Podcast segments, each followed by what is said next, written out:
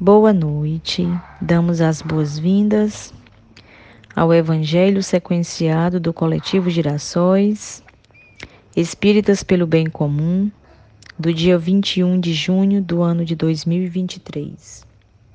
As vibrações dessa noite são voltadas aos nossos irmãos vítimas de todo tipo de preconceito e discriminação. Mulheres, pretos, pessoas idosas, pessoas em situação de rua, LGBTIA, indígenas, presidiários e outros. Para iniciar nosso estudo dessa noite, vamos elevar o nosso pensamento ao alto, agradecer ao nosso Mestre Nazareno pela oportunidade de estarmos reunidos em torno de seus ensinamentos, procurando melhor compreender as circunstâncias de nossas vidas, fortalecer nossa esperança, nossa pacificação, iluminando os nossos caminhos para as melhores decisões, para o desenvolvimento de sentimentos de fraternidade e paz. Que assim seja. A leitura de hoje do Evangelho segundo o Espiritismo é do capítulo 13. Que a vossa mão esquerda não saiba o que dá a vossa mão direita. Nas instruções dos Espíritos, item 10. A caridade material e a caridade moral. Meus amigos, tenho ouvido muitos dentre vós dizerem: Como posso fazer caridade se muitas vezes não tenho nem o necessário? A caridade, meus amigos, se faz de diversas maneiras. Podeis fazê-la por pensamentos, palavras e ações. Por pensamentos, orando pelos pobres abandonados, que morreram sem mesmo terem visto a luz.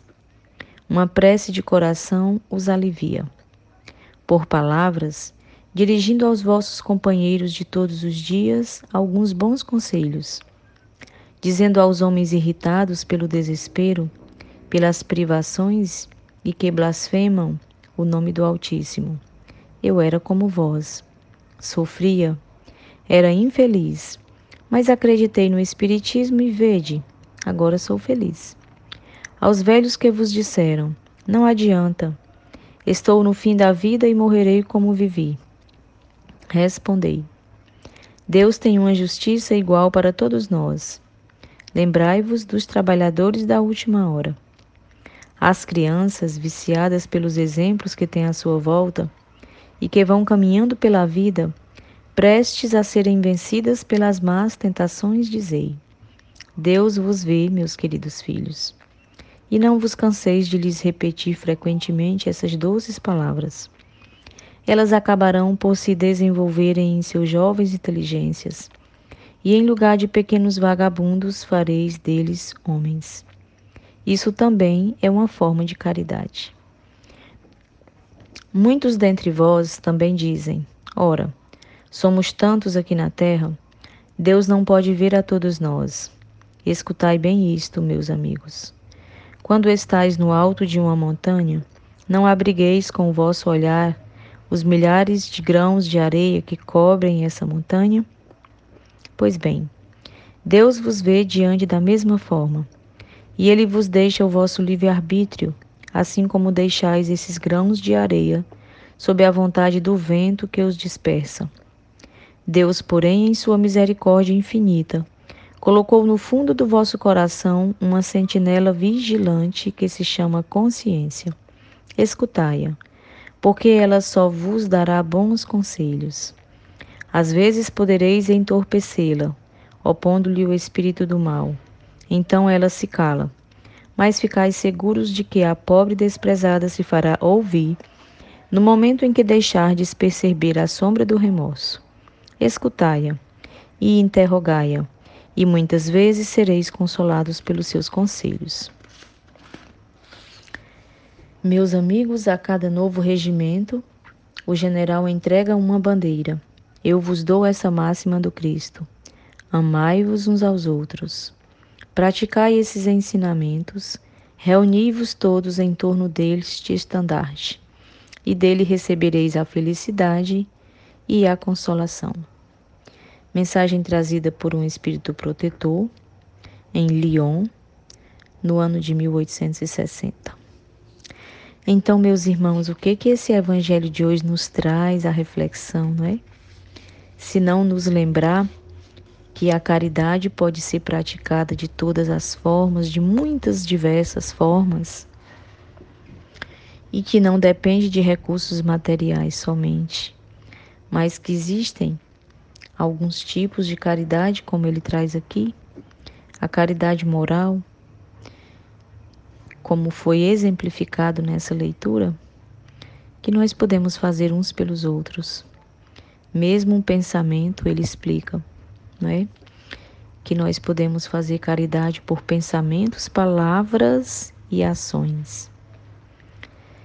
É, então, não há nenhum de nós que não possamos, a qualquer momento, a não ser pela nossa verdadeira e boa vontade, fazermos algum tipo de caridade com nossos irmãos de caminho.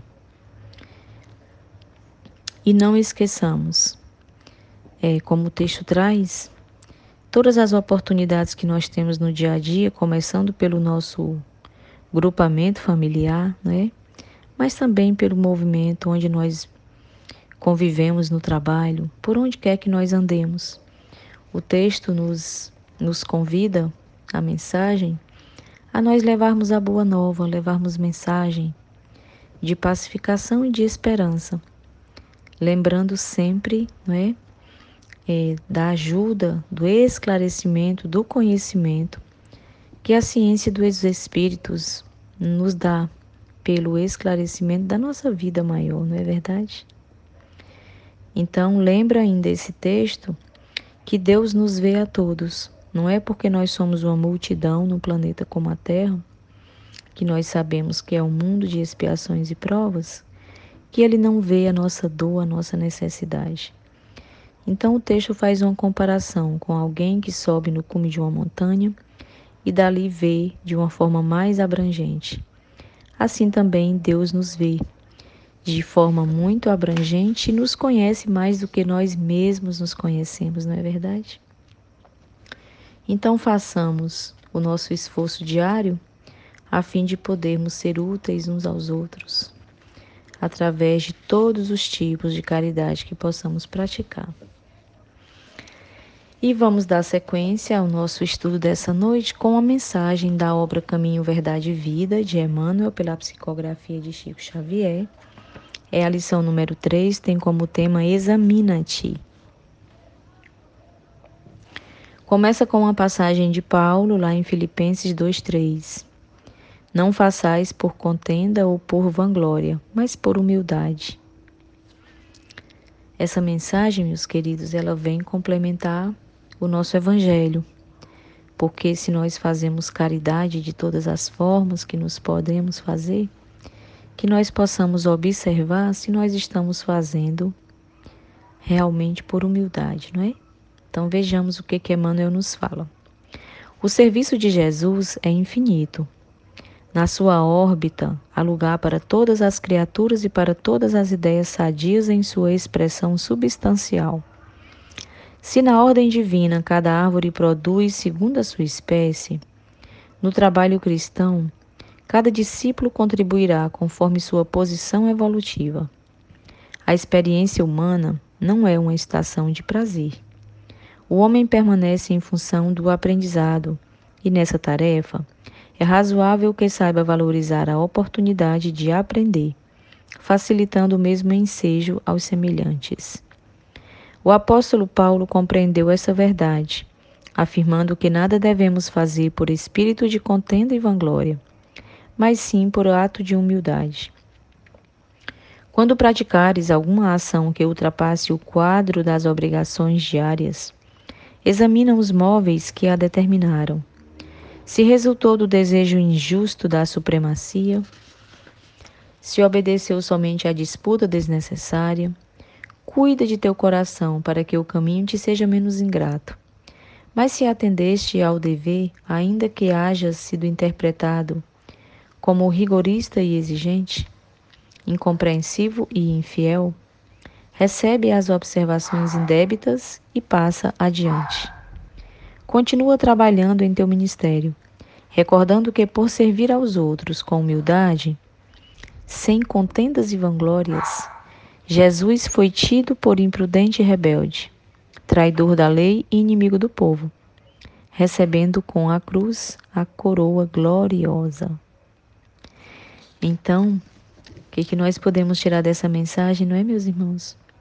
Continuemos trabalhando em favor do Cristo, com portas abertas a acolher sem julgar os diferentes, os que passam, os que pensam diferente de nós, os que convivem conosco, que têm pensamentos e costumes, virtudes diferentes das nossas, semeando sem esperar recompensas, né? Para possibilitar que cada um a seu tempo possa despertar também para essa caminhada ao lado do Mestre. Então, quando nós é, vamos praticar a caridade, que nós possamos também lembrar dessa necessidade de praticar a caridade sem julgamentos, sem observar é, os diferentes, sem fazer dessa atitude nenhum juízo de valor, né? mas fazer apenas pelo bem de fazer, pela vontade de sermos úteis uns aos outros, porque assim é que nós praticamos o exercício da fraternidade no nosso dia a dia. E para finalizar o nosso estudo, vamos fazer a nossa prece final, mais uma vez elevando nosso pensamento ao alto, exercitando o sentimento de gratidão, agradecendo mais uma vez ao Mestre, o Nazareno, por essa oportunidade de todos os dias podermos refletir sobre a nossa vida à luz do pergaminho do Evangelho, tão útil, tão profundo e ainda tão distante de nós. Que possamos ter o discernimento diário, a boa vontade, a perseverança de procurar melhorar os nossos comportamentos, os nossos sentimentos, as nossas ações, redirecionando os nossos passos, tendo como luz, como norte, como roteiro ético-moral os ensinamentos de nosso Senhor Jesus Cristo. Que a paz, essa paz profunda que somente do Cristo emana, possa, por alguns minutos, todos os dias que seja, alcançar os nossos corações. Muita paz. Que assim seja.